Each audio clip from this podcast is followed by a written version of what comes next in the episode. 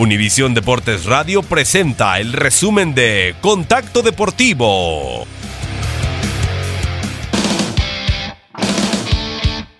Sin fecha de regreso, el receptor abierto de la NFL, Des Bryant, señaló que tendrá actividad durante la próxima temporada, aunque no dio a conocer con qué equipo ni fecha de regreso.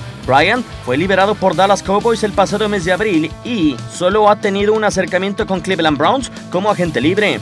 Por lesión en el hombro, el lanzador de los Oakland Athletics, Shin no cuenta con fecha de regreso para volver a pichar dentro de las grandes ligas. Con 26 años, Mini tiene registro de 12 triunfos y 9 derrotas en la campaña, así como 27 aperturas en la temporada, en tanto que el 22 de abril pasado lanzó el décimo segundo juego sin hit ni carrera en la historia de la franquicia.